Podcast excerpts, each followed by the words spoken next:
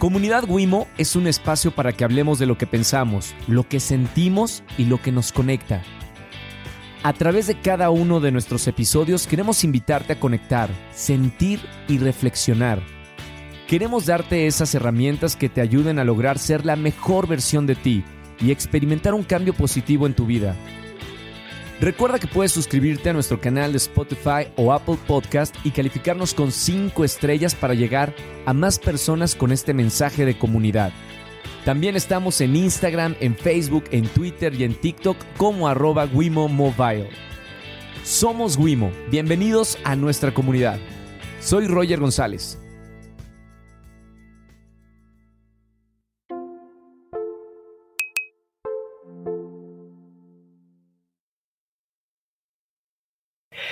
Bienvenidos a este nuevo episodio de Comunidad Wimo. Soy Roger González. Gracias a toda la gente que nos sigue todos los miércoles y está haciendo la comunidad más grande. Ahora, eh, bueno, gracias a Ilusiones Estudio por, eh, por estas instalaciones. Tenemos unas oficinas hermosas, unos estudios increíbles. Y ahora en la mesa tengo una persona, wow, es una chispita. La, la amo. La acabo de conocer hace poco. Menos de un año. Menos de un año, pero de verdad, qué alegría me da cada vez que te veo. Son pocas personas en, en mi vida. Eh, como Dani Obregón, por ejemplo, una gran amiga y varias personas en mi vida que las veo y me ponen de buenas. Oh. Gaby Ramírez con nosotros en este podcast. Bienvenida. Amigo, muchísimas gracias. Y sí, de hecho, tenemos menos de un año de conocernos. Siento que, yo obviamente ya te conocía, pues bien famoso, mi amigo. de la tele y todo, claro que ya te conocía, pero el privilegio de, de, poder contactar contigo, de, sabes que eres una persona increíble, lo sabes y mucha gente te lo ha dicho. Ya no es necesario que te lo digan tanto. Te, quiero mucho, Gaby, de verdad. Eh, eh, y, ¿Y por qué te invité? Porque uno, me caes increíble. Dos, te considero una gran conductora y, te mereces este espacio para que la gente conozca tu historia. Tres, eres una de las mujeres, de las historias de mujeres que más me ha sorprendido todo tu paso y esfuerzo para llegar aquí. Y por eso creo que esta historia merece ser contada a muchas personas, no solamente mujeres, sino también hombres que desean con tanta pasión cumplir sus sueños. Todo empieza en Monterrey, Nuevo León. Los dos somos regios. Regia de corazón. Pues escucha, ¿no? Todavía tienes el acento porque llevas poquito viviendo en la Ciudad de México. Sí, sí, apenas voy a cumplir dos años viviendo en la Ciudad de México. Eso no se quita. necesitas como mm, varios años. Pero, por ejemplo, yo llego a Monterrey, mi familia, mis amigos, hablas bien chilanga, hablas bien chilanga. Y luego estoy acá y lo hablo regia hablo regia, pero dicen que ya no tanto como recién llegué. ¿Te han dicho algo en el canal del acento o no? No. ¿No? O sea, no, no, ha habido ninguna nota de nada. ¿Por qué hablas tan regia? No, pues así hablo, ni modo que me lo quite. pues ni modo que me lo quite. Pero, por ejemplo, eh, en otra televisora donde estaba, em, bueno, ahí en multimedios, eh, a mí me decían, cuando me vine para México, no, no hables regia. Y yo, a, mí me dijeron eh, cuando yo empecé a trabajar en, en, Disney que no hablara tan regio. No, y pasó por lo mismo de mi mente. porque no? O sea, entonces, ¿para qué contratan a un regio? O sea, si hablamos golpeados y no estamos enojados. Exacto. Así hablamos y somos gritones, ¿no? Muy gritones. Eso creo que sí le tengo que bajar un poco la intensidad. No, no. no, no es cierto. Yo creo que la gente se ha enamorado eh, muchísimo de ti. Tienes mucho público y mucha gente que te quiere porque eres auténtica. Ay, gracias, ¿O no? Sí, la verdad que sí. O sea, no intentas ser alguien que no es. Eres tú. Soy, o sea, soy como me ves en la televisión como me ves en las redes, así me ves afuera. O sea, me topas y así soy. ¿Cómo te describes, Gaby? Ay, bien raza. bien pueblo, bien raza. Sí, o sea, alegre, este, desmadrosa. Sí. Me encanta, me encanta. Soy muy desmadrosa, muy alegre. Em, no sé, sí, eso. Yo creo que ese sería eso. ¿De dónde vienes, Gaby? O sea, Monterrey, ¿cómo, cómo es tu familia? Ay, somos una familia súper unida. ¿Cuántos son? Muy unida. Tengo dos hermanos, yo soy la más chiquita. De hecho, fui la no deseada. ¿Por qué? Porque no, no estaba planeada. O sea, nada más mis papás iban a quedar con mi hermano que tiene 38. Sí. Mi otro hermano tiene 32 o no, 33.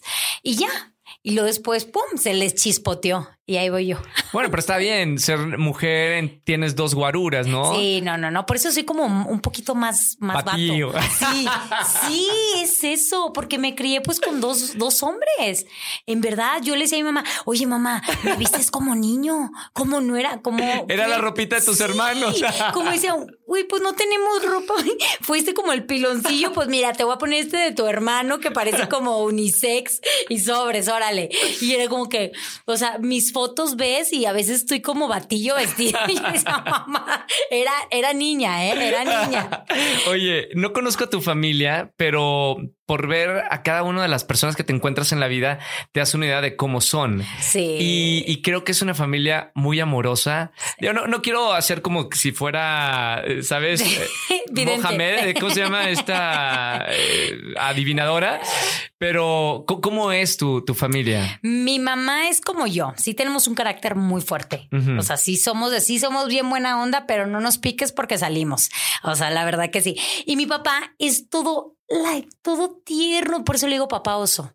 Es como porque está grande así, parece osito, abrazable, tierno y es muy, muy bueno, muy bueno. O sea, ¿cómo te explico que la gente lo ve y dice, ¡ay, cosita! O sea, sí es demasiado bueno. O sea, yo a veces le digo, mamá, papá, no sé cómo, cómo mi mamá, o sea, mi mamá es. Con ese carácter. Sí, con ese carácter, como han estado tanto tiempo. Yin y Yang, ¿o no? Sí, completamente. Completamente completamente. Y no se dedican a nada de este medio tu familia. Nada. Mi papá antes cantaba, fíjate, eso, esto nunca lo había dicho. Mi papá antes cantaba y tocaba la guitarra cuando recién conocí a mi mamá y le gustaba muchísimo cantar y eso, o sea, sí le gusta. Y por ejemplo, cuando de repente voy a Monterrey y lo subo a redes, mi papá, ahí está de volada. Claro, claro. Ay, déjenme, déjame salir y ahí está, y hace todo todo lo que le diga lo hace, él lo hace con una sonrisa y le encanta.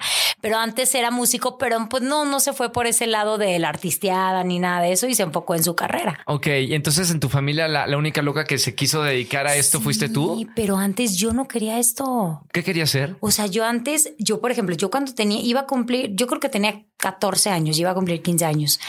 Yo era una, pues normal, eh, iba a la escuela, no me, nunca me gustó la escuela, la verdad, yo te voy a ser sincera, nunca me gustó la escuela, este, pero iba a la escuela y esto, pero nunca era de las que iba y bailaba enfrente de mi familia o hacíamos posadas y yo era la que agarré, no, jamás, jamás, o sea. ¿Y tenías una idea de a qué te querías dedicar cuando era niña? No, nunca.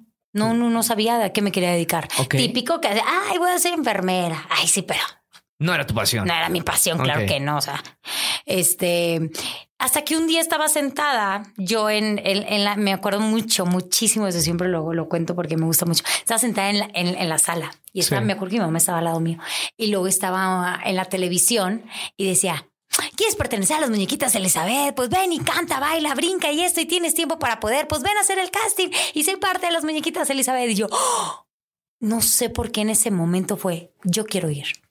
¿Qué te llamaba la atención? ¿La música? No la, sé, no sé, la música, como ver a, ver a la, O estar en la televisión. A la gente brincando, no, porque ni eso, porque nunca fui, nunca me interesó estar en la televisión, jamás. O sea, no, me pasaba por la mente. Y le dije, mamá, llévame. Y así, mamá, ¿qué? Y yo, llévame, quiero ¿Cuántos años tenías, Gaby? 14 años. Uy, wow. Sí, 14 Chiquitita. años. Me dice, mamá, ¿qué? Y yo, es que nunca has hecho eso, Gaby. O sea, nunca te he visto que brinques, que bailes, que seas de, que hagas despapalle, que esto, jamás. No me importa. Llévame, quiero ir. Pues me llevó. Era un casting, así quedaba filas y filas y filas alrededor de la casita. voy, a tenerte tantito, Gaby, para que la gente que nos está escuchando entienda qué es Muñequitas Elizabeth, porque es algo muy local. Sí, muy de Monterrey. Eh, explícalo tú, porque bueno, las, muñequitas, las muñequitas Elizabeth son personajes que hacen fiestas infantiles. Y en ese entonces también estaban que se llamaba La Casita de las Muñequitas, que era un programa de televisión que estaba en Monterrey. Y ese programa era un emporio grande pero un emporio de millones de pesos. O sea, sí. Hacían las fiestas de toda la gente de Monterrey. Toda la gente. O sea, todo el mundo quería contratar las muñequitas Elizabeth. Elizabeth es la patrona. La patrona, exactamente. Era, es la jefa. Es la jefa. Pero si tú vas a Monterrey y si alguien no te dice, no, yo no, yo no, si todo el mundo tuvo una fiesta con los muñequitas Elizabeth. Por supuesto. Todo el mundo, Sí. todo el mundo. Bueno, y son unas muñequitas que van y tienen un emporio donde están muñequitas arcoíris, muñequitas de Crazy Z, muñequitas circo, muñequitas sport, muñequitas esto, muñequitas chonguitos. Son muchísimas muñequitas. Para hacer, pero no empezó así. Empezó siendo solamente No, muñequita sí. Elizabeth y eran tres o cuatro. Ajá. Pero cuando yo fui a hacer el casting, ya habían varios. Claro, O porque sea, el emporio había crecido. Crecido, exactamente. Y era uno de los programas más vistos en multimedios. No, no, no. Porque lo pasaban en la tarde, ¿verdad, Lo Gaby? pasaban en la tarde como a las 2 de la tarde. Ajá, y todos los niños veían la televisión. Sí, no, estaba increíble, increíble, increíble. Me acuerdo que yo fui hice el casting. Yo con todas mis ganas, ta, ta, ta, ta, ta, ta, ta, era bailar y sonreír. Y esto jamás lo había hecho reír, jamás. Yo no sé en qué momento me salió eso. O sea, no, es inexplicable eso. ¿Qué te ponían a hacer en ese casting? ¿Cantar, bailar? Sí, a, a bailar, más bailar. Ok. ¿Cantas? No. Ok. O sea, estoy eh, afinada. Pero era bailar y yo jamás había bailado. Pero era tanta mi ansiedad y querer estar ahí que sea, va, me voy a aventar. Sí. Va, y empezaba y que la coreografía y éramos unas, primero entraban de 20 en 20, así pum, y todas así nos ponían y teníamos nuestro espejo enfrente. En la academia era una academia y luego, a ver, el coreógrafo, van a hacer estos pasos. Nos montaba una coreografía y luego la teníamos que hacer y ya decían, tú sí pasas, tú no pasas, tú sí pasas. Y yo era que no, no puede ser posible. Pues montaron la coreografía. O sea, hasta fue, yo creo que fue suerte. Toda la coreografía me la supe. Y Ten- yo Tenías aptitudes para bailar. Sí, sí, sí, no estaba tan tirada. no estaba tan tirada, sí, claro, pues me quedé y ese mismo momento que me quedé me dijeron, inmediatamente vete a arreglar porque te vas a subir a la camioneta, te vas a ir a la tele porque vas a bailar allá. ¿Cómo? Ya estás. Ese mismo día de la Ese audición. mismo día de la audición. Y yo no sabía. ¡Qué nervios! Yo no sabía maquillarme, yo no sabía bueno hasta la fecha, pero ahorita hasta ahorita hago así como que lo, lo que puedo por, por hacerlo. Pero yo decía, bueno, y ahí como pude me maquillé, me puse mi sombrita, mis chapitas y esto y mis chonguitos y, y que el vestuario de muñequita y me fui a la tele. Era muñequita arcoíris, me acuerdo. ¿Tienen una personalidad las arcoíris? No, era como, o sea, el vestuario era una falda y teníamos una mariposa en el pecho, Ajá. donde la mariposa estaba así como arcoíris de todos colores y una bandita, chonguitos y así. Llegamos y yo me acuerdo y decía, wow, esto es la televisión. ¿Qué sentiste? Bueno, yo, yo recuerdo la- las primeras veces que entré a un estudio de televisión a, a los 11 años y era loquísimo ver tantas luces y No. las cámaras y todo. Yo decía, ¿para dónde volteo? Porque ya ves que hay un foquito rojo donde tienes que Te voltear. metieron a la tele así de una, Así de una, así de una, o sea, así de sin firmar nada. Nada, ni- nada, nada. Yo todavía no estaba contratada. O sea, dijeron, tú te quedas, pero vete porque ya necesitamos a alguien. Pero ya cuando regreses, pues ya hacemos el papeleo, lo que vaya a hacer. O sea, sin ningún problema. Y yo, ah, ok, ¿Y qué hiciste en ese primer día en la televisión? regarla. ¿Por qué? Porque así como me había salido padrísimo el casting en, en vivo, me equivoqué toda. Toda, ¿Y, toda. y qué te dijeron? toda, nada, nada, no me dijeron nada, nada. Este, pero ahí me, y yo iba como las señoras de las zumbas, así de un para acá, y Sí. luego los otros iban para allá, y iba para allá, iba Claro. para acá. O Estaba sea, nerviosa. muy nerviosa, muy nerviosa. Imagínate, nunca había pisado un foro, nunca Claro. había estado enfrente de una cámara y sonreír y al mismo tiempo bailar y esto. Y pues tenías que hablar. Mi voz es ronca, o sea, cuando decía, muñequitas, Elizabeth, muñequita. Imagínate. Oye, tienes buena voz para hacer doblaje. Sí. Quiero hacer, de hecho, doblajes. Dice, está muy padre. Dicen que está padrísimo hacerlo. ¿Y qué onda con ese primer día? Eh, ¿Te enamoraste o, o no te enamoraste? Me de la enamoré, sí me enamoré. Muchísimo. Pues imagínate tanto que me enamoré que duré seis años. Dios. seis años de los muñequitos de Elizabeth duré ahí y sí me enamoré por completo. Claro que me daba vergüenza porque no te decía que hacíamos como los sketchitos para que salieran en la televisión y teníamos que, ahí viene el zorro y corren amiguitos porque estamos bien felices, pero zorro, no te lo lleves. Y que- o sea, cosas así. Y Claro. me sentía bien tonta ay, yo cómo voy a hablar así. Pero luego ya me fui acostumbrando, fui agarrándole sabor, me, me empezó a gustar muchísimo, ya iba a los eventos, pues ya empezaba pues a ganar mi propio dinero. Yo empecé ganando, adivina cuánto. No tengo idea. 59 pesos por piñata.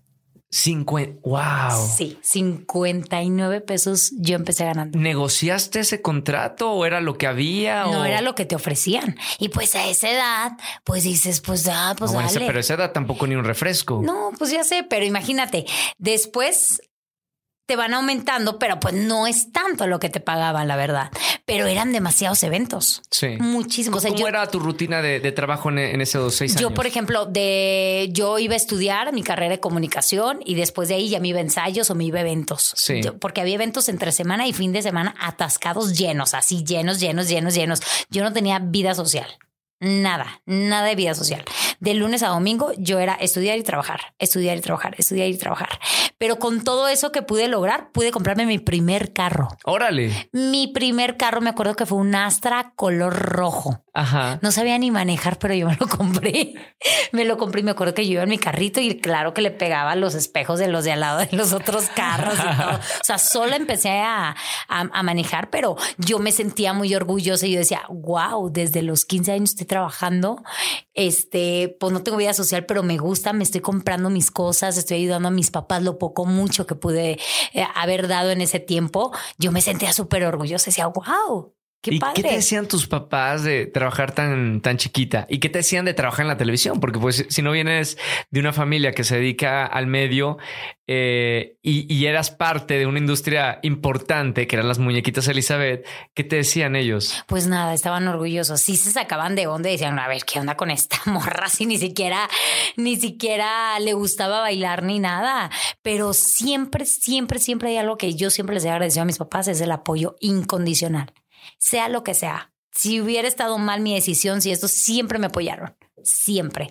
Y, y pues felices. La verdad, felices porque pues te vuelves más responsable, este te piensas hacer tus cositas, este maduras un poco más, entre Sí, comillas, claro. poco a poco vas madurando más rápido, este, y pues ellos felices. Y, y me decías que no, no tenías vida social, o sea, no tenías tu grupo de amigas a, a esa edad, 16, 17. eh, normalmente la, la gente va a los antros y, o sea, ¿cómo era tu vida en comparación con tu círculo social? No, pues yo veía a mis amigas, es que, o sea, yo no era de muchas amigas, yo nunca fui de muchas amigas, o sea, si amigas, amigas, por ejemplo, ahorita hay contados, tengo tres. ¿Por algo en especial? No, no sé, nunca fui como ni popular, ni ay, tengo bastantes amigas. Bueno, popular todos. eras porque salías en la televisión. Sí, pero ni eso. O sea, yo se podría salir en la televisión, pero no tenía muchas amigas. O sea, yo como que estaba en mi rollo, no sé qué onda conmigo en ese entonces, pero sí era como yo pues trabajaba de lunes a domingo y decía, pues llegaba bien cansada. Sí. Decía, pero y lo veía a mis, mis otras amigas así que se iban de andro y decía, ay, qué padre, yo quiero ir, pero a veces decía, no, ya no. Mañana tengo que levantarme temprano. Claro. Porque el primer evento es esto y tenemos cinco eventos o seis eventos diarios. Estaba muy cañón, muy cañón. Pero a veces decía, a ver, sí. Pero como quiera me iba el antro y luego regresaba al día siguiente a los eventos y ya estaba toda cruda y toda... Y luego eventos de niños. De niños, o sea, imagínate de niños de que, hola amiguitos, ¿cómo están? El, tufo. Oye, Gaby, trabajar para público infantil eh, te tiene que gustar mucho. Es un público bastante demandante. Eh, ¿Cómo era trabajar con niños? ¿Te, te gusta trabajar con niños? Increíble. Es, yo creo que es el público más difícil. Muy, muy difícil trabajar con niños, pero ya cuando le agarras la onda y te metes por, e- por, por ese lado, ¡pum! Facilísimo, facilísimo. Para mí se me dio muy fácil, la verdad. Trabajé yo de auxiliar en un kinder también. Sí. Este.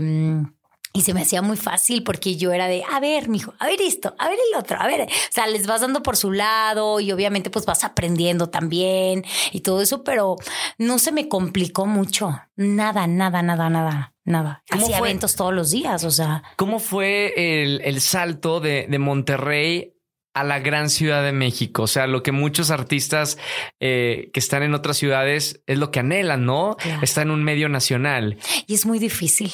Es bastante difícil porque el medio es muy pequeño. Muy, o sea, yo creo que para mí, lo he dicho, aparte de, de todo lo que he hecho para poder lograrlo, sí creo que sí fue un golpe de suerte. Muy, muy, muy. Porque yo cuando duré seis años en las muñequitas, yo me pasé a otro programa y duré diez años ahí, que fue con Mario Besares. Wow. ¿Cómo se llamaba el programa? Acábatelo. Acábatelo. Un exitazo en Monterrey. No, no, no. Todo, todo Monterrey lo veía, ¿no? Todo, todo el norte lo veía. Todo, todo el norte. ¿Cómo era el, el programa? Era una cafetería donde ibas y hacías desmadre y, y- y teníamos personajes, hacíamos sketch y luego ibas y, y eran bailes y brincabas y luego hacías concursos y luego hacías el otro.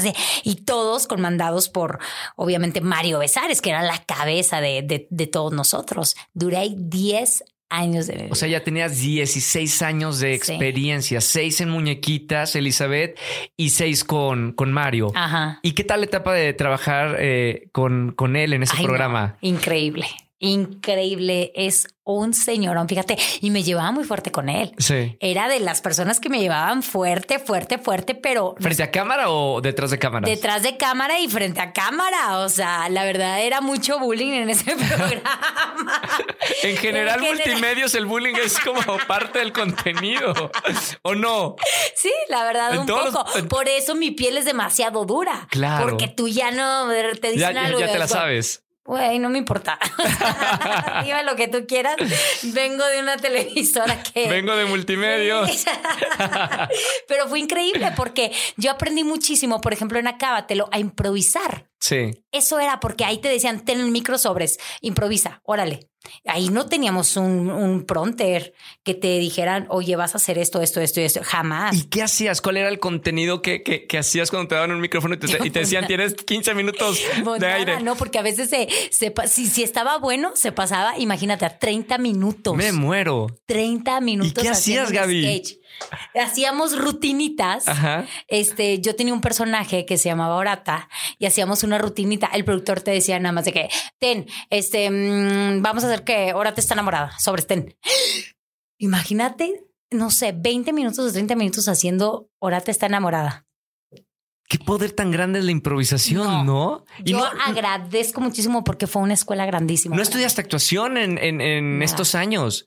Nada, nada. no Baile, estudié música. Nada, yo no estudié nada, o sea, Está en tu, en tu ADN. Pues yo digo, porque no, no hice nada, Roger, nada, no estudié nada para, para, para estar actuando ni, ni improvisando ni nada. Yo aprendí ahí. ¿Qué fue Ahí lo, lo más importante, Gaby, que, que aprendiste en esos seis años con, con Mario?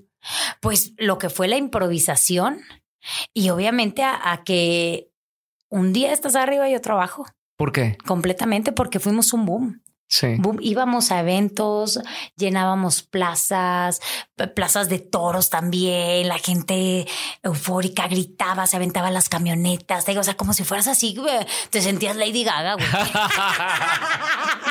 claro. Te sentías Lady Gaga, o sea, era impresionante, era impresionante, o sea, yo no me lo podía creer. Pero y luego pasan los años y se fue acabando todo eso. Es cuando dices, disfruta cada momento que hagas, cada cosa que hagas, disfrútalo al 100, porque no sabes cuándo se te va a acabar. Y yo antes de venirme a México, ese programa se acabó. Yo me vine y un mes lo quitaron del aire Porque el rating fue bajando. fue bajando, la gente que pues obviamente fue creciendo con nosotros, pues ya era, te topabas a la gente. Yo te veía en Es que Acábatelo. 10 años, Gaby. Eh, o sea, lo, lo comparo un poquito con, con mi etapa de Disney Channel, que fueron también de Sí. 10 años. Entonces comparo mi sensación de haber crecido, porque crecí Ajá. en una década en un programa que muy importante en mi vida profesional y, y personal. Lo mismo tú. O sea, fueron 10 Sí. años que supongo que se convirtió en una parte muy importante de, de tu vida personal y profesional. Claro, y se volvió como tu familia. Yo veía, yo los veía más a ellos que a mi familia. Sí, claro. 100%, 100%. Pero para mí fue una de las mejores etapas de mi vida. De las mejores, la disfruté tanto. Claro, claro, ganamos muchísimo dinero. Ahora sí. Sí. Lo que no te dio No, Elizabeth. Con Elizabeth llegué a, a lo más que llegué a ganar fueron 170 pesos. ¿Al qué? El show. No, no, no, wow. Pero te quiero, muñequita Elizabeth.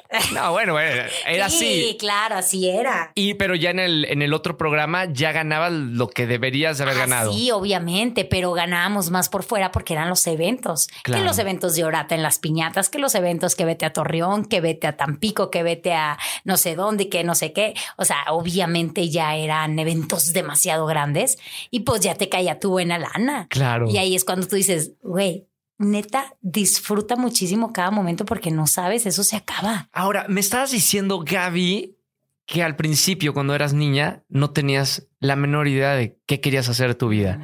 Después de 16 años de, de- dedicarte a la industria del entretenimiento, ¿ya lo tenías claro? Claro. ¿Qué No, querías yo ahora? ¿Qué querías hacer? amaba la televisión, quería ser conductora, quería salir en la tele, quería estar cerca del público. Eso quería. Me gustaba mucho. Me gustaba muchísimo, muchísimo, muchísimo. Y, y decía, ah, ya sé lo que quiero hacer. Y qué padre, me encanta, porque cada vez que, que tenía una cámara enfrente era de, ¡ah! me llenaba de una energía que decía, si esto me pasa es porque en verdad me está gustando. Claro. Y pues dije, "Ah, esto quiero hacer. ¿Y qué te decían ya en este, en ese entonces tu, tu familia? O sea, tenían a un artista. No, sí. Todo mundo de la colonia, todo mundo en Monterrey, en el norte te conocía ya. Sí, claro. Y aparte bien padre porque se volvió como una empresa familiar. ¿Cómo crees? Exacto, ¿Por? porque eran mis eventos de orata, se volvió empresa familiar y trabajaba mi mamá, mi papá, mis hermanos nos ayudaban, nos íbamos a eventos, a shows, a esto y se volvió ahora un pequeño emporio para mí así chiquito. ¡Guau! Pero no manches, era, trabajábamos toda la familia juntos y eso nos unió mucho más, mucho más. O sea, en vez, porque hay, hay veces que dices, trabajar en familia a veces o te puede perjudicar o no. Claro. Porque hay veces Depende por, de los por valores Ajá, exactamente. Por dinero, pues obviamente, pum, ay, que estás ganando, oiga, no sé qué, por dinero se pelean y adiós, bye. Claro. Y no, esto no fue el caso. Al contrario, nos unimos más. Mis papás, mi papá me ayudaba a hacer vestuarios. No, mi ¿cómo papá, crees? Mi papá, mi papá, el de Orata, que yo tenía el personaje, él Sí. hizo el vestuario, se metía a la, a la computadora a hacerlo. Mi mamá iba y, y todas las cajitas de, de Orata, las muñequitas de Orata, todos ellos se encargaban, todo lo de atrás, ellos lo hacían. Todo. Todo, todo, todo, toda la organización, la camioneta, compramos una camioneta y luego eh, pues ya teníamos mis dos bailarinas y luego los chavos que iban de botargas y el chofer. O sea, ya, ya eras tú muñequita Elizabeth, pero ahora con tu personaje. Exacto. O sea, aprendiste. Fue una buena escuela, eh, Muñequitas. Elizabeth. Y eso fue por parte del programa que estaba en Acábatelo y todo mundo o los que tenían personajes ahí, pues empezaron a hacer como su Su camino, negocio, su claro. negocio, exacto. Ahí teníamos que aprovecharlo. Por supuesto. Y pues empezó a dar y vámonos, ¿no? Y mi papá amaba a Orata. No, hombre, él era feliz. Él a veces agarró la camioneta y nos llevaba a las piñatitas, a Sí. los eventos. sí. Oye, qué, qué padre historia, porque es un mensaje súper bonito el decir que vienes de una familia tan unida y, y sin duda, si, si no hubieras tenido esa familia, quién sabe dónde estarías Sí. hoy. No sé si hubiera estado en ese casting de los muñequitos Elizabeth. No sé en- de qué manera hubiera empezado mi camino, mi vida, o a lo mejor sería estar en una computadora, sentada en un escritorio y ahorita me preguntas eso y jamás, no me gustaría. ¿Por qué? Porque yo me gusta la adrenalina, me gusta el, el comunicar, me gusta hacer muchas cosas. Y ahora, la, la etapa de venirte a Ciudad de México, ¿cómo surge esa oportunidad? Ah, porque se abre Multimedios para México. Bueno, ya tenían como dos o tres años, pero se abre para hacer contenido acá, programas de espectáculos y lo habla. Y me dicen, oye Gaby, ¿sabes qué? Tenemos eh, un programa de espectáculos que queremos abrir ahí. No sé si te quieres ir para México. Y yo, sí. Y me dijo, me acuerdo muy bien que me dijo, este, ok, a ver, tranquilízate, piénsalo. Yo no tengo nada que pensar. Me dice, no, pero tienes a, a tu familia, tienes a tu... Y yo, no tengo nada que pensar. Yo me voy porque me voy. Porque ya estaba en un punto en que ya no iba a crecer. Ya no iba a hacer nada ya. Claro. Ya estaba estancada, ya... ¿Qué más iba a poder hacer? Nada.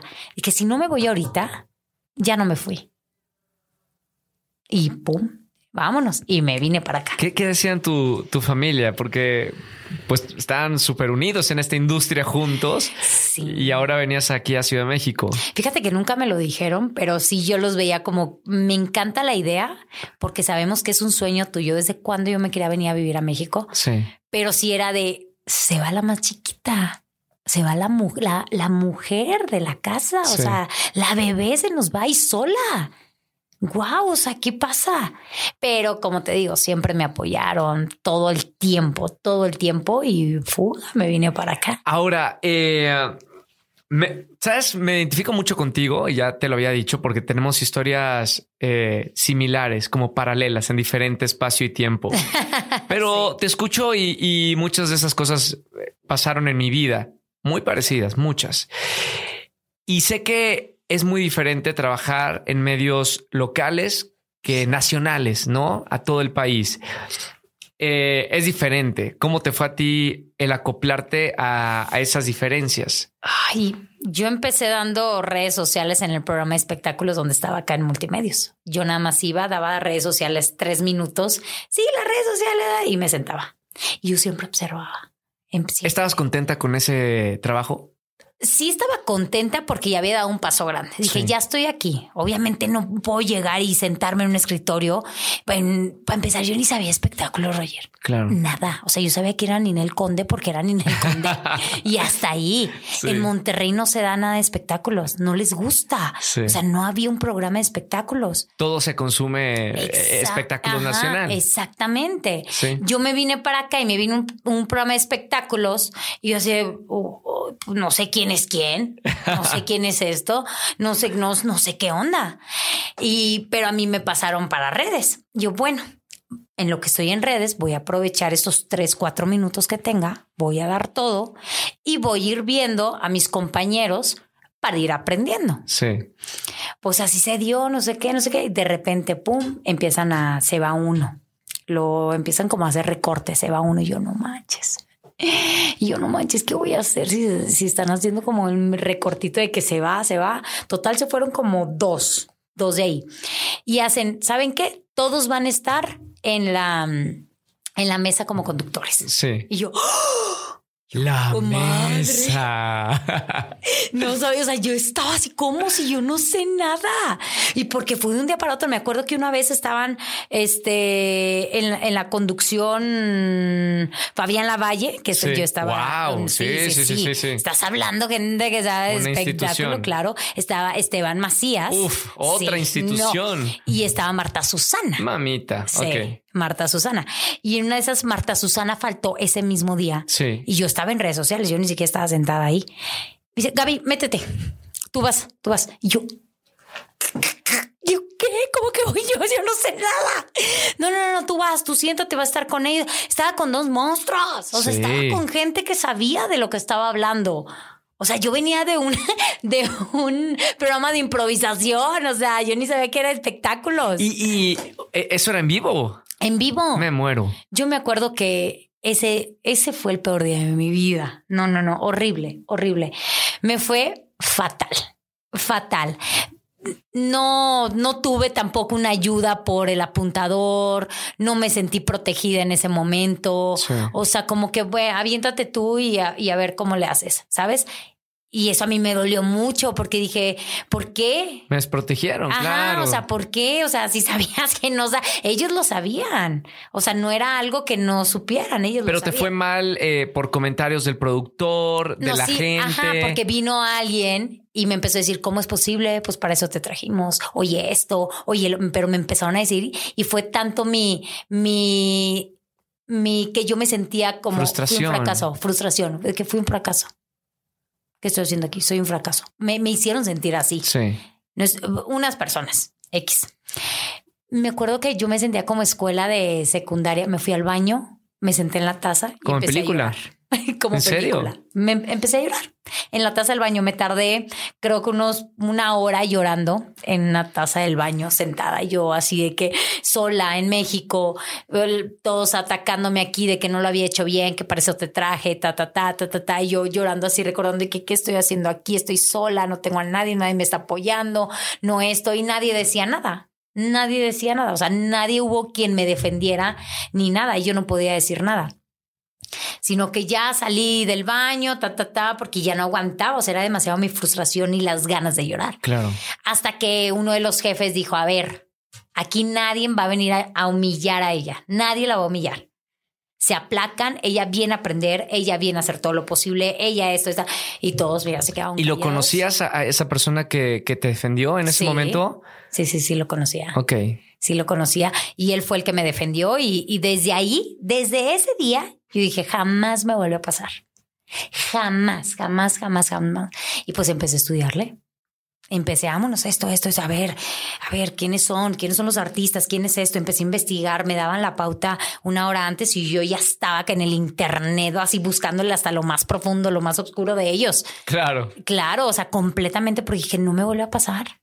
Le dije, siempre debo estar preparada. Independientemente si estaba en redes, yo ya deber estar preparada investigando lo que ellos decían. O sea, muchas veces. Yo me echaba la culpa. Claro, muchas veces la- la- las oportunidades se presentan y si, y si no estás preparado, pues pierdes la oportunidad. Exacto. En la mayoría, en este caso, pues entraste no preparada y en el momento supiste reaccionar. Exactamente, exactamente. Y dije, no me vuelve a pasar. No, pues no me volvió a pasar.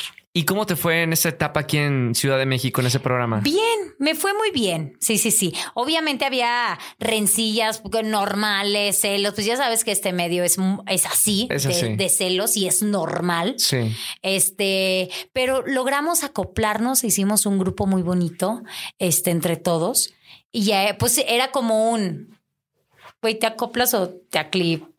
claro, Sí, claro. ¿sabes? O sea, ni modo, así es. Y, y él decía, ella no se va a ir. O sea, ¿Y qué siento cuando, cuando tienes como el a un jefe que dicen no la toquen? Obviamente en tu círculo de tus compañeros hay, hay celos, supongo, Sí, ¿no? Porque pues, ay, es, te la están defendiendo, ¿no? sí, claro, te inventan cualquier cosa, Ah, ah, se la además, está, no sé qué. se claro. la- típico, Sí. típico eso, pero dice, ay, ya estás hasta acostumbrado. dices, güey, pues bueno, ok, si tú crees eso, dale, dale Ok. por ahí. Pero no, al contrario, yo no era de, ay, no, me está defendiendo, ya me siento en la silla y yo bien, y yo me creo mucho y mírenme todos, y no, jamás. No, decía, me está dando una oportunidad, Sí. yo tengo que hacer todo lo posible por no quedarle mal. Todo lo posible. Todo lo posible. Y eso hice. Y cada programa lo hice así, cada programa esto. La verdad, empezamos a, a hacer un grupo muy bonito entre todos. Me llevo muy bien con Fabián Lavalle. Lo amo, lo adoro, súper bueno. Marta Susana se volvió casi creo mi psicóloga. se volvió casi creo mi psicóloga. Este Esteban Macías, pues igual, la verdad nos llevamos muy, muy bien.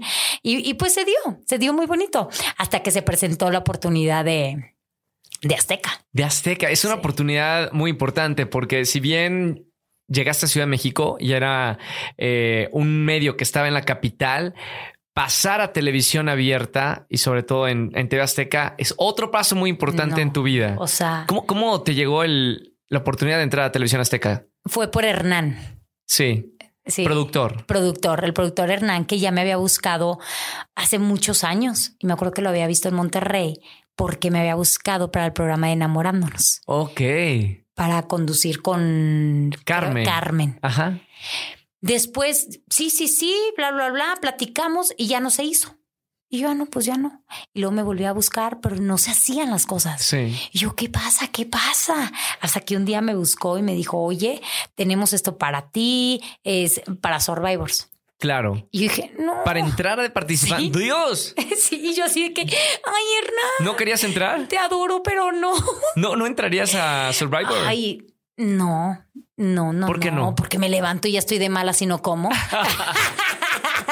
ya sé, me da, tengo colitis, gastritis, no, o sea, y muero, muero. Si hacemos en, en Venga, hacemos colosalito con inflables y me atoro y se me va el aire.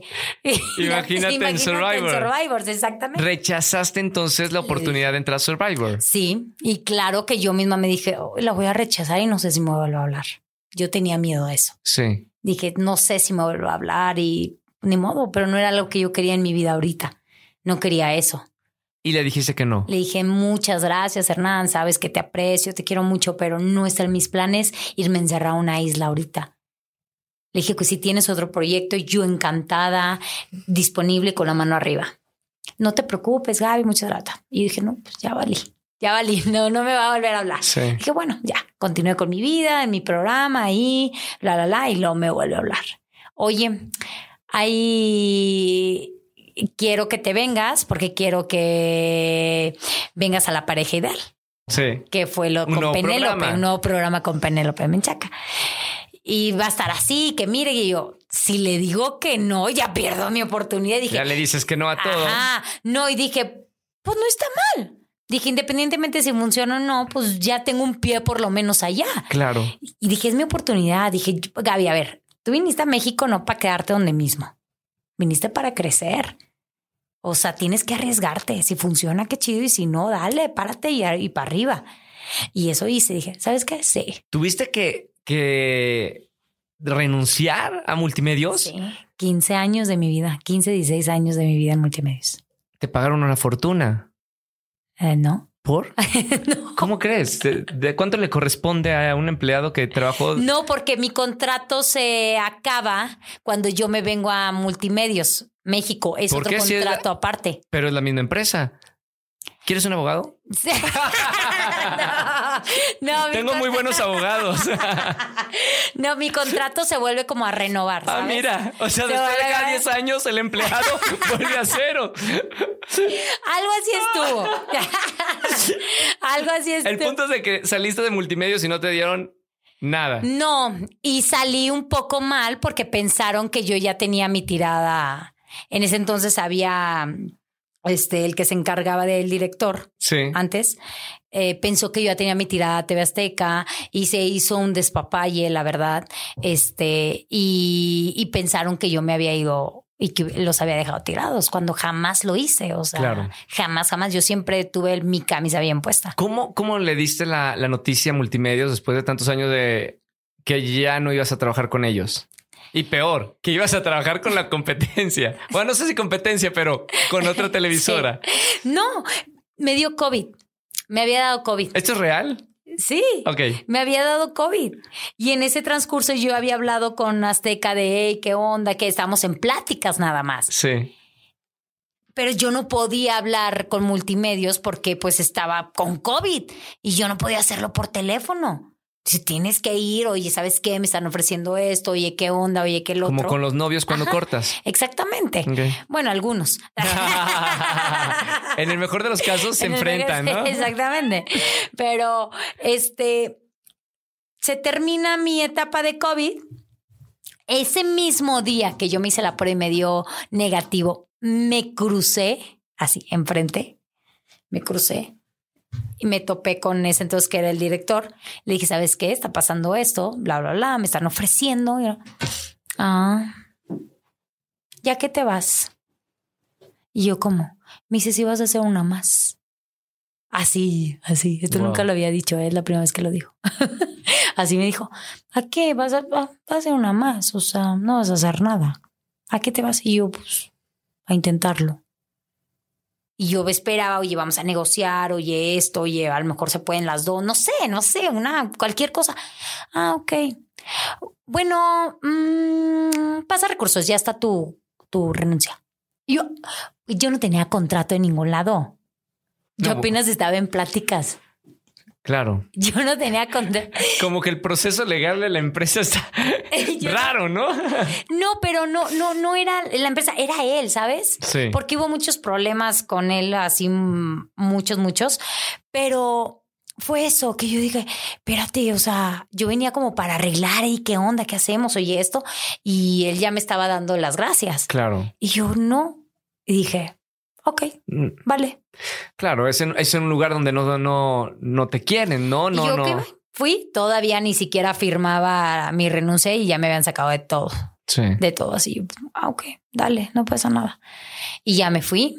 Y yo, yo, pues, yo todavía, todavía tenía, no, ya no tenía trabajo. Claro. Gracias a Dios se dieron las cosas, gracias a Dios todo se dio por buen camino y firmé contrato en, en Azteca y pues me quedé. Ahí fue así. donde Gaby nos conocimos en. Fuiste al foro de Venga la Alegría, ¿no? A promocionar el, el programa. Y evidentemente entre nosotros que tenemos varios años sabemos cuando una persona es muy talentosa. Y fue lo primero que, que vi eh, en ti. Y bueno, por eso tenías la oportunidad de ahora tener un programa en televisión azteca en, en cadena nacional. ¿Cómo te fue con esa oportunidad? Wow, no, yo era un... Y con Penélope, que es una institución de conductora. Mira, pues el programa duró un mes. duró un mes, desgraciadamente. Esa es otra cosa, sí. Ajá, duró un mes y todo eso, pero trabajar con ella, o sea, aprendes. Sí, Aprendes muchísimo. O sea, la verdad, eh, lo que haya durado, le aprendí muchísimo. Siempre me acobijó, fue muy buena conmigo hasta la fecha y todo. Este, y pues era un sueño para mí. O ¿Te, ¿Te, dolió cuando se terminó el, el programa? Sí, porque dije, ¿qué voy a hacer? Porque fue de un día para otro, oye, ya se acabó, ya no. Y yo, ¿y qué voy a hacer? ¿Tenías proyectado ese programa para cierto, o sea, en, tu contrato que iba a durar cierto tiempo o, o cómo? No era? lo que durara el programa. Ah, ok. Dura lo que dura, dura. Ajá. Y yo, pues, no, pues yo qué voy a hacer? ¿Qué voy a hacer? Claro que Hernán siempre una yo siempre lo voy a agradecer a Hernán. Él fue el que me llevó, el que me abrió las puertas, el que me ayudó, me acobijó, o sea, todo, todo. Yo estoy muy agradecida con él y siempre se lo voy a decir. Y me acuerdo que esa vez me habló y me dijo, "No te preocupes te van a hablar para otra cosa, tú tranquila y esto. Pero claro que yo ahora tengo trabajo, ¿qué voy a hacer?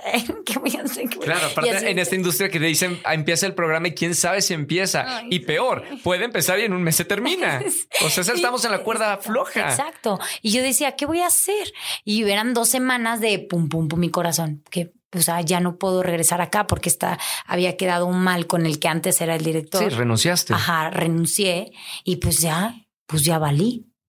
Y de repente ya me hablan, oye, está esto de el programa de quiero cantar, quieres unirte, quieres. yo, pues no sé cantar, pero me encanta el desmadre.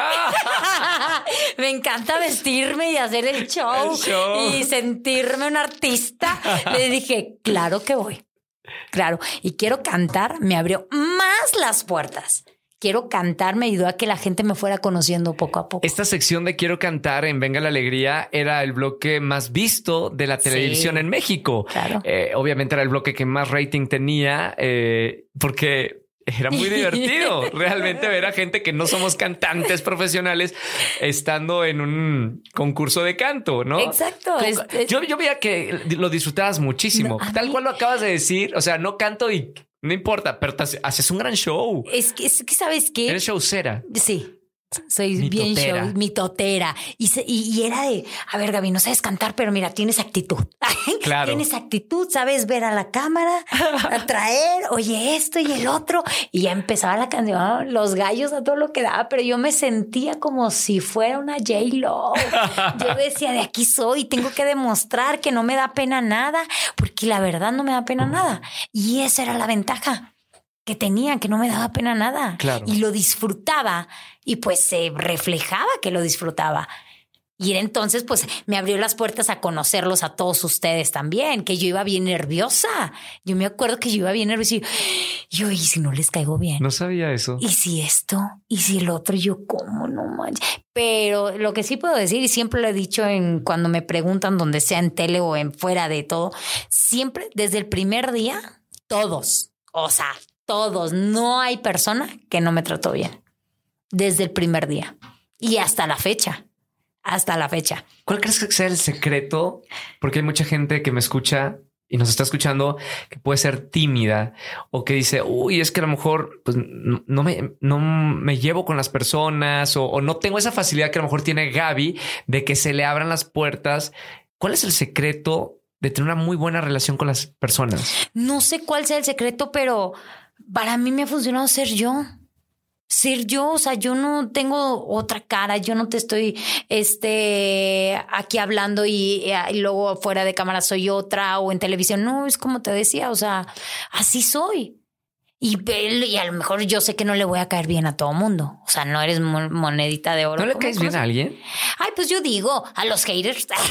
¿Tienes haters? Sí, sí tengo haters. ¿Qué dicen los haters? Pues nada, ay, ya cállate, gritas mucho, ay, deja hablar, ay, vete a, vete a Monterrey, ay, esto, ay, no sé qué, ay, ya sabes, tantas cosas. ¿Cómo, cómo lidias con, con eso, con los haters? Me da risa. Me da risa, no, o sea, no los pelo, los leo, me río, pero no los pelo.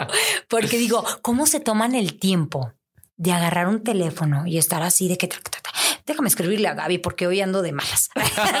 es como siento que, o sea, quiero entenderlos y saber que sacan sus frustraciones de esa manera. Sí, claro. Que uno no tiene la culpa, pero bueno, es la manera en que ellos lo sacan. Sí. Y está bien, dale, no pasa nada. Mientras uno te afecte, yo siempre, mira, yo todas las mañanas me levanto y me unto mantequilla. ¿Cómo crees? O sea, no, o sea, no. Ah, ok, ok, no, no literal. Espérame, yo ya veía que iba al súper con el carrito lleno de mantequilla. Y yo, apunten ese secreto de belleza. Gaby, cuidado con la gente que nos escucha porque lo, lo que decimos nosotros lo toma literal. Es que apenas lo voy a explicar. Pero te me adelantaste. y la llega así con mantequilla y dos rollitos de sushi. ¿Qué sigue? no, Vamos a un corte y regresamos. Todos, qué mantequilla. Sí, o sea, se, se me resbala, todo. Y siempre lo he hecho. Cuando a ti te empieza a afectar lo que digan los demás, no estás en el lugar correcto. Adiós, mi jabete. Sí. Porque no le vas a dar gusto a todo, no le vas a caer bien a todo mundo. Y está bien, no pasa nada. ¿De dónde sacas esa seguridad? Porque eh, eh, eso viene de una persona, de una mujer con muchísima seguridad y muchísima autoestima. ¿Cómo la gente puede tener tu seguridad y tu autoestima? Yo creo que me, me, me ¿cómo se dice? Me autoprogramé, yo creo, desde hace mucho, desde, que yo empecé a salir de la tele.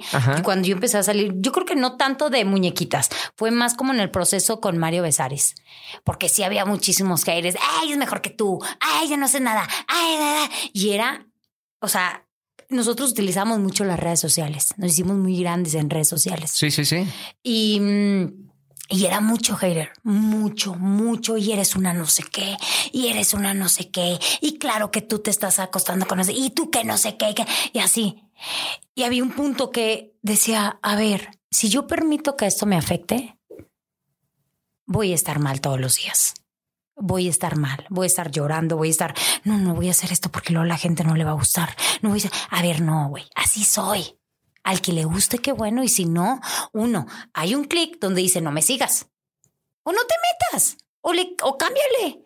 Siempre he dicho, es que no me... Cámbiale. ¿Qué estás haciendo ahí? Pero bien que vienes a meterte todavía al Instagram a buscarme para decirme. O sea, ¿sabes? Pero trato de entender esa gente y, y ser un poco mm, comprensiva y decir, bueno, algo tienen, por algo mal están pasando. Claro. Por algo mal están pasando. Y pues dale, no pasa nada. Fluir. Yo quiero fluir. las redes sociales para ti han sido muy importantes. Muy Dices que creciste mucho. ¿Cuántos seguidores tienes actualmente en, Instagram? Un millón, 1.4. Y en TikTok también, ¿verdad? 1.5. Ahora, tienes tantas millones de personas que aprovechaste las redes sociales para comunicarte y hacer una comunidad con ellos, tanto que platicas absolutamente todo, de tu vida. Para ti, ¿qué es esa comunicación con, con, la gente que está en redes? Para mí, fíjate que yo mis redes sociales, este, no, a mí me, no, no, es que no me guste, pero pues obviamente hay bloggers, hay de todas que mira mi bolsa, mira mi bolsa cara, mi eso. Yo no compro bolsas caras. O sea, yo no voy y me compro, si, si tengo y la ahorro, bueno, voy y lo hago, pero me los gasto mejor en otras cosas. O sea, trato de ser en mis, eh, en mis redes sociales lo que yo soy. ¿Cómo eres? Como ellos. Yo tengo, yo voy y voy al centro y me compro ropa. Y yo Tú voy vives actualmente en el centro, en el centro, de la exactamente. Yo voy y me compro ropa al centro. Yo voy y me meto a Tepito y a ver qué, qué hay de barato y, y, me voy al mercado Sonora y esto. O sea, me encanta estar cerca del público. Me encanta que digan, oye, esta vieja pensamos que era, que era mamona o que era así, que era lo... No, soy como ellos, no me gusta que... Es inalcanzable, no soy inalcanzable. Simplemente supe qué camino tomar y no me rendí. Simplemente hice eso, no me rendí. Y fui por lo que yo quise. Y es, y es lo mismo que si esa persona que me está viendo en redes sociales sigue por el camino que él quiere o que ella quiere y no quita el dedo del renglón y va y ya y das y das y das, va a llegar donde yo estoy o hasta más. Así va a pasar. Es las ganas que tú le pongas a la vida y a tus sueños. Esos son las ganas que tú le pongas. Y eso hice. Inspiras a, a muchísimas personas como empezamos este podcast y a muchas mujeres también. Y tú tenías a alguien ellos te pueden ver a ti y, sabes lo consciente que eres para ellos, a tu público. Pero tú tenías a alguien que sea un ejemplo para ti cuando estás más chica. No, porque veía mucho. ¿Quién te inspiró? De, redes sociales? ¿O de En tu vida, ¿quién No, yo creo que fueron mis papás. Mis papás siempre. Mi papá siempre fue muy muy amable con la gente, me educó muy bien, me, siempre me dijo, mi hijita, aprovecha cada momento, acuérdate que un día estás arriba y otro abajo y, y puede ser, si tú tratas mal a esa gente que tienes al lado, él después va a estar más arriba y tú vas a necesitar de esa persona y lo estás humillando. Mis papás siempre me enseñaron a eso, a tener una buena educación, a tratar a toda la gente por igual, ya sea quien sea, quien sea. Y a mí me gusta estar muy conectada con el público mucho, me encanta, en verdad, me gusta grabar afuera, me gusta irme, tengo una ranflita que es un scooter. Con extraterrestre. voy con un extraterrestre y yo dije, yo en ese entonces yo decía, ay, por eso no tengo novio, vean decir esta vieja. Anda saliendo con el extraterrestre.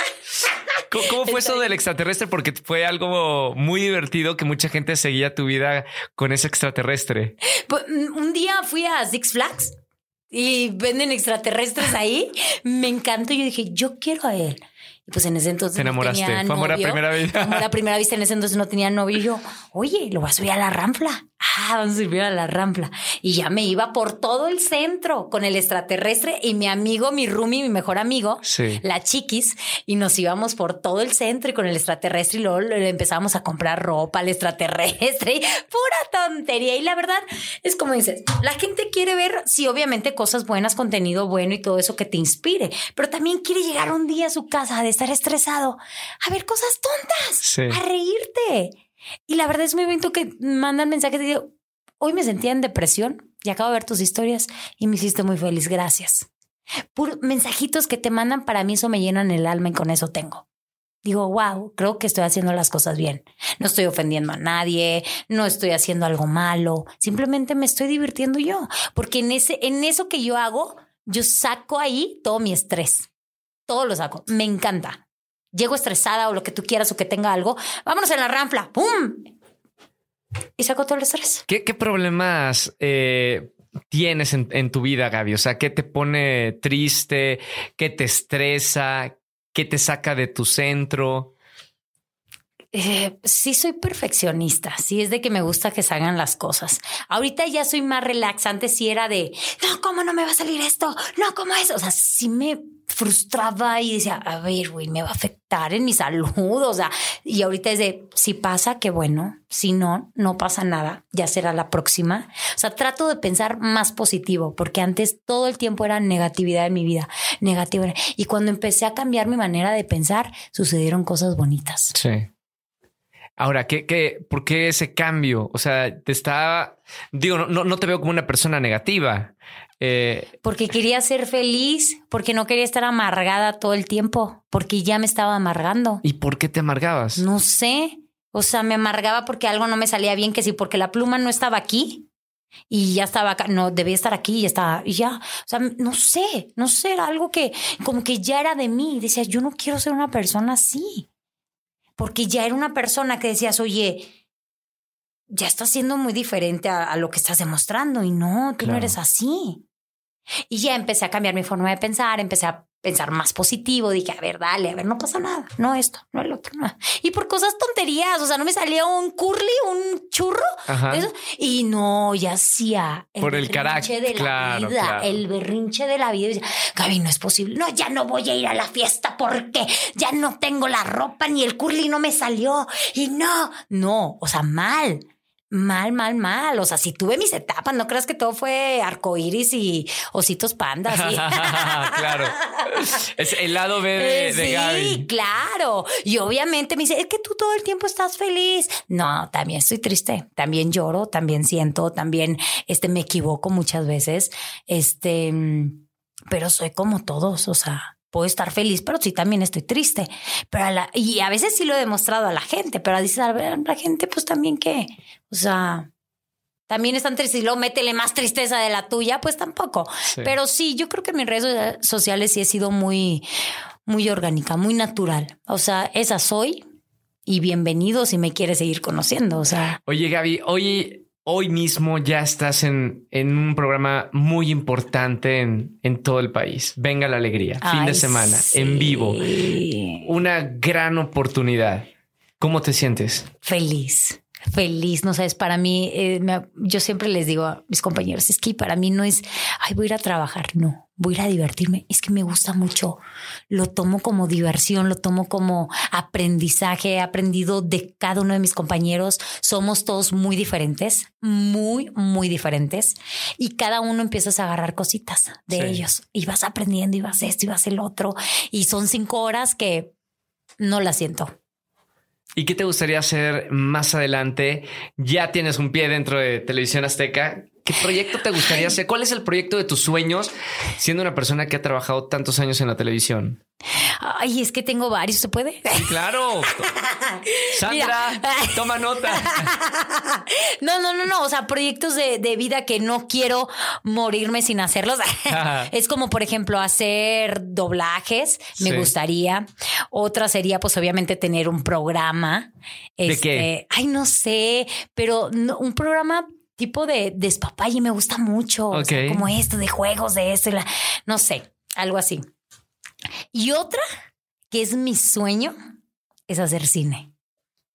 Cine. Una carrera mm, como actriz. Cine, sí. Ah, no importa lo que sea, pero cine. O sea, yo quiero hacer cine. Me encanta. Desde chiquita me gustaba y todo eso. Nunca tuve la oportunidad de entrar a cursos ni escuela. Estuve en teatro y todo eso, pero nunca tuve la oportunidad de entrar a cursos porque yo todo el tiempo estaba trabajando Claro. todo el tiempo no tenía y nunca pude hacerme un espacio para hacerlo. Llegué a México y tampoco pude hacerme un espacio hasta ahorita que ya tengo un poco más de tiempo, pero dije, me voy a meter a cursos. A cursos, cursos, cursos, voy a audiciones o no sé qué hago, pero yo sí me gustaría y me encantaría hacer cine, ¿Qué es lo que te gusta de, de hacer cine o de actuar? que no eres tú, que eres una persona completamente diferente, que actuar es muy diferente, no es de, no es de, todo es muy diferente, los gestos, la cara, la forma, todo, todo. No sé, como que siento en- que es en otro el- mundo. En esos sueños de viéndote actuar, ¿en qué personaje te, te imaginas? Mala. ¿En serio? Sí. Villana. Mira, villana. Me gustaría de, de villana. Bien. Sí, sí, sí. Como que todo cute. No, no, no me saldría. Claro que lo intentaría y todo eso, pero villana así de esas bichota empoderada. Dime, dime alguna villana del cine que, que te haya llamado la atención. Y a ver. No, mira, ¿sabes qué? Como tipo la película de Cruella. Ajá. No manches, que era como, a ver, ¿es villana o no?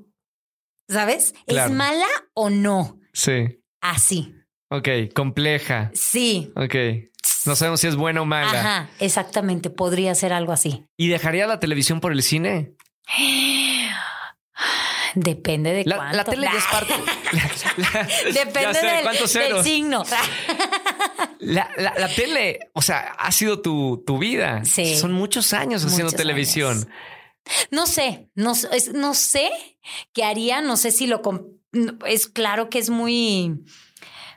el cine pues te toma también muchísimo tiempo. O sea, todo, entrar a la industria. A la industria y todo eso, obviamente. Pero yo creo que haría las dos cosas en lo que me preparo para poder, porque ahorita no, no estoy preparada. Sí. No estoy preparada, y pero sí quiero hacerlo. Y yo creo que estaría así como que las dos. Me gusta mucho trabajar, la verdad. Eso no hay duda. O sea, es ahí, es como si hay más trabajo, dale, venga, chepa acá, que lo vamos a aprovechar porque luego no sabemos qué va a pasar. ¿Y qué onda con el balance en tu vida? Porque yo me veo reflejado en, en, tu, en mi etapa en la que era todo trabajar y decir todo que sí, sí, sí, sí.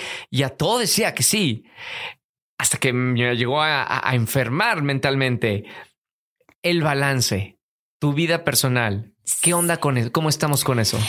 Mira, yo estaba como tú, yo todo era sí, sí, sí, sí, sí, trabajo, trabajo, trabajo. Y pues la verdad las relaciones ni me duraban porque yo todo el, todo el tiempo era trabajar, trabajar. Y primero en mi número uno era trabajo, mi número dos era trabajo, mi número tres era trabajo. Y hasta lo último mi vida personal. Sí. Así era.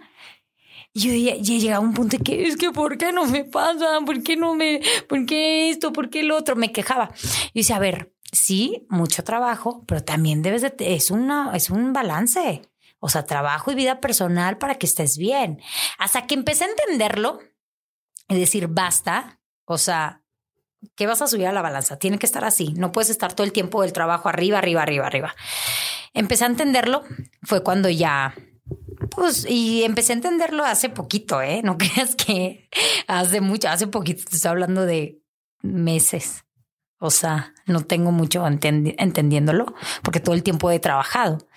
Hasta que empecé a entenderlo, pues empezaron a llegar cosas bonitas a mi vida personal. Sí. Y ya empecé a decir, ah, bueno, aquí va esta mi vida personal en esta balanza y en la otra mi trabajo. Bueno, ahí va. Y luego cuando siento que estoy subiendo más mi, mi vida de trabajo, a ver, tranquila, tranquila, tranquila, tranquila, porque acá se me pueden ir. Claro. o sea, ¿sabes? O sea, y así estoy. O sea, no, no te puedo decir de, ay, estoy bien controlada en mi vida. No, no, no. A veces es un trabajo constante. Sí, es un trabajo de todos los días. Claro. Ahora, eh, en este podcast hablamos de, de comunidad y cómo, cómo mis invitados ven la vida para poder entenderlos un poquito más. Para ti, ¿cuál es el propósito de la vida o cuál es tu propósito personal? Mi propósito personal. Ay, yo creo que es Obviamente, pues cumplir todo lo, que, lo que tengo así por palomear y ser feliz. Eso es, yo creo. O sea, no importa si las cosas se dan o, no, o sea, tener una buena actitud ante la vida es mi propósito. O sea, que, porque he visto que si pienso de esa manera, estoy atrayendo cosas bonitas. Y eso quiero hacer.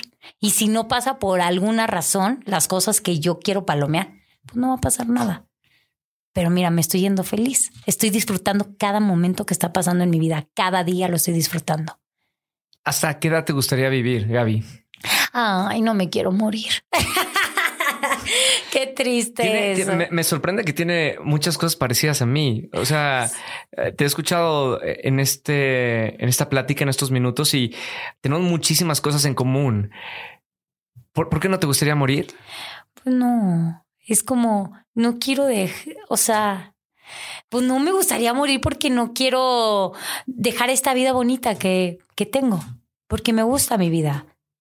Me gusta lo que estoy haciendo, me gusta lo que hago, lo que no hago, lo que se me da o lo que no se me da. Lo estoy disfrutando. ¿Será esa la, clave para vivir plenamente? O sea, sentirte realizado, el, el, ser feliz con, con lo que se da y con lo que no se da? Yo creo que tal vez, porque a veces hay muchos que tienen de más y no son felices. Sí, muchísimos. Muchísimos. Y tienen de más y no son felices. ¿Para qué tener de más ni de menos? Mira, normalito. Disfrútalo, pósalo, poco a poco. Va y viene. Un día estás, otro día no. Es como, y eso también lo pensé mucho después de que uno de mis mejores amigos se murió hace como tres años. O sea, desde ahí yo empecé y dije, mi, mi, amigo todo el tiempo estaba preocupado por el trabajo, todo el tiempo era esto, esto. No, es que todo el tiempo el trabajo y me piden esto. Y estaba así, todo el tiempo estresado. Hasta que un día se enfermó y así, pues. Y desde ahí dije, no, no quiero eso. ¿Cuántos años tenía? Era creo que dos años mayor que yo. Yo tengo 30 y... Lo censuramos. No, 31, tengo 31. Él era, creo que uno o dos años mayor que yo, más o menos. Estaba muy chavo. Sí, mucho. Muy, muy. Se chavo. enfermó. Exactamente, y murió de un paro respiratorio. Y fue un golpe muy fuerte para mí y para todos, pues, los, los que nos juntábamos con él, demasiado hasta la fecha. O sea, yo no he podido como superarlo como al 100, pero pues tratas de llevarlo, de, de fluir y, y, que un día pues va a pasar. O sea, y esos golpes eh, que te da la vida fuertísimos te cambian muchas veces la perspectiva de, de la vida. Mucho, mucho, claro. O sea, en, en realidad es alguien que, que se va y te enseña a ti algo tan importante como cambiar completamente tu forma de, de pensar De y de vivir. Te enseña la, eh, te enseña que la vida es así. Un día estás, otro día no estás. Se vuelve un cliché, se vuelve muy trillado, pero es verdad. ¿Qué se llevó? No se llevó nada. No. Nada. Y ni siquiera le escogió la ropa para que fue enterrado. O sea, no se llevó nada. Y es que yo no quiero irme amargada, no me quiero irme feliz, no me quiero ir a esto. Quiero irme de intenté todo lo que pude y estoy bien. ¿Piensas casarte o Sí, claro. Sí, tener hijos? Sí, ¿Cuántos? Me, gustaría. Mira, es que te puedo decir tres, pero primero déjame, tengo uno y ya ve. pero sí, o sea, sí me encantaría casarme, tener hijos, tener mi familia, tener mis negocios. O sea, sí me gustaría hacer mi, mi plan de vida este así bonito. ¿Ahorita ya tienes una pareja? Sí, tengo una pareja. ¿Estás contenta? Uy, feliz. Nada más porque eh, en el podcast ahí no me ven mi cara de felicidad. Pero tiene una gran Pero sonrisota. traigo una gran sonrisota, sí, muy feliz. Muy, muy ¿Cu- feliz. ¿Cuáles son esas características que ves en, en la persona que, que eliges para tu vida? El apoyo. Que en vez de jalarte, o sea, te inspira para, para hacer más cosas en la vida. El, para mí lo más importante para tener una pareja es que esa pareja te haga sentir que tú llegas de tu trabajo, llegas de un día tan pesado, llegas con él y se te olvida todo. Para mí eso es lo más importante. Que alguien te haga olvidarte de todo. ¡Wow! Y eso me pasa ahora. Estás enamorada. Estoy enamorada. Muy bien. exactamente. ¿Cuál es tu relación más larga que has tenido en tu vida? Ay, cuatro años. Ok. Sí. O sea, el- la etapa de enamoramiento dura dos años. Ajá. No, dicen. Sí, más o menos. Y luego, ¿qué es lo que te conecta con esa persona? Ay, pues esa vez no sé qué era. ¿Todo mal o qué? Sí. La verdad no, no salió como, Fue un novio tóxico. como esperaba. Los dos. O sea, los dos fue, fue una relación demasiado tóxica, tormentosa, bla, bla, bla. Y no funcionó, la verdad. Este, aprendimos muchas cosas los dos del uno del otro, pero sí fueron cuatro años muy intensos. Unos y otros no. Obviamente, pero no, o sea, no sé, después de ahí ya mis relaciones pues no, no funcionaban. Creo que tenía ahí como una brujería. O sea, tu- tuvi- tuviste varias relaciones que no funcionaron. Ajá, sí, exacto. Pero yo que, pero eh, agrego a lo mismo de eso de por mi forma de pensar también, tenía otra mentalidad. ta, Tenías ta, otras prioridades, no era la pareja. Exactamente, tenía otras prioridades. Y ahorita mi prioridad es tener mi pareja y tener mi, mi vida de trabajo bien. ¿Qué le dirías seguramente? Y me encantaría que, que tus papás escuchen este podcast para que vean y se reafirmen la gran mujer que tengo enfrente y deben de sentirse muy orgullosos de, de ti. Pero ¿qué le dirías a, a tu papá y a tu mamá en, en este momento, eh, en este día, 8 de la noche, 14 minutos en la Ciudad de México? Pues gracias por, por haberme hecho y educado de esta manera. Es lo único que les puedo agradecer. Gracias por haberme hecho la mujer que soy, porque ellos lo hicieron. Con su educación me fui transformando y me fui conoci- conociendo como mujer. Y sobre todo el apoyo que me dieron incondicional desde, yo creo, desde que nací. O sea, no hay un día que ellos nunca tiraron la toalla por mí. Siempre fue Gaby esto y nosotros te apoyamos. Y si te caes, ahí vamos a estar. Y todas las veces que me caí, todas las veces que lloré, todas las veces que estuve en el piso, todas las veces que quise tirar la toalla, estuvo mi familia. Y hablo de mi familia completa. Mi mis hermanos, incondicional y mis papás. Lo único que les puedo dar gracias por darme la vida y por crear esta mujer que ahora soy, por cómo me educaron. Y a todas las mujeres que, que te admiran, Gaby, de, de ser una mujer tan fuerte y, escuchar este podcast, ¿qué podrías decirle a, a, todas ellas? Pues gracias por seguirme, gracias por si soy una inspiración para ellas, en verdad, muchas gracias, que para mí ellas también son inspiraciones para mí. Este, sigan sus sueños, sean ustedes mismas, no tengan otra doble cara, no, no, sé tú misma. Y si algo no te sale bien, no pasa nada, pero nunca quites el dedo de renglón de, de las cosas que tú quieres hacer. No lo hagas. Fluye, cambia tu manera de pensar. Deja que todo pase. Y todo pasa. Cualquier problema que tengas, todo pasa. Esto también pasará. De hecho, tengo un tatuaje de eso. Que Tienes muchos tatuajes en realidad. que uno, uno que mi hermano también lo tiene. Primero se lo puso mi hermano, que dice, esto también pasará. Sí. Mi hermano se lo puso por una situación que tuvo muy fuerte en su vida y yo me lo puse este, por él y porque sí, todo pasa, no te mueres por un amor, no te mueres porque quedas sin trabajo, no te mueres porque no tienes amigos, no te mueres porque esto, no, te, no. todo pasa. Lo bueno y lo malo. Lo bueno y lo malo, exactamente. Así que aprovechalo, gózalo. Gaby, gracias por estar en este podcast. Te quiero mucho, Ay, te admiro mucho y estoy muy orgulloso de ti por todo lo que has logrado y la gente que nos está escuchando te conoció una pequeña parte de todo ese esfuerzo antes de llegar a Venga la Alegría con nosotros en Azteca y sigue inspirando a muchísimas personas, hombres, mujeres y, y, y de verdad gracias Ay, por, por, esta, por tu tiempo y esta plática. No, muchas gracias por la invitación. Para mí es un honor estar sentada aquí enfrente de ti. Nunca me lo imaginé, la verdad, te lo digo en serio. Yo te veía en la tele y estar sentada en este momento enfrente de ti es también es una palomita, amigo. Te quiero que le mucho. agrego a, a, mi lista. Yo también te quiero mucho y gracias a todos los que nos están escuchando en este momento. Los quiero, los amo. Y pues bueno, a seguirle. A, seguir. a seguirle. Esta mujer de verdad tiene pila para, para mucho más. Eh, gracias a toda la gente por escucharnos. Ya casi nos están cerrando los estudios de Ilusiones Estudios. Ya nos quedamos muy noche, perdón. Está Sebastián por ahí. Una este, disculpita. Amamos este lugar. Síganos en las redes sociales. Gracias por hacernos del top 50 de los podcasts más escuchados en Latinoamérica.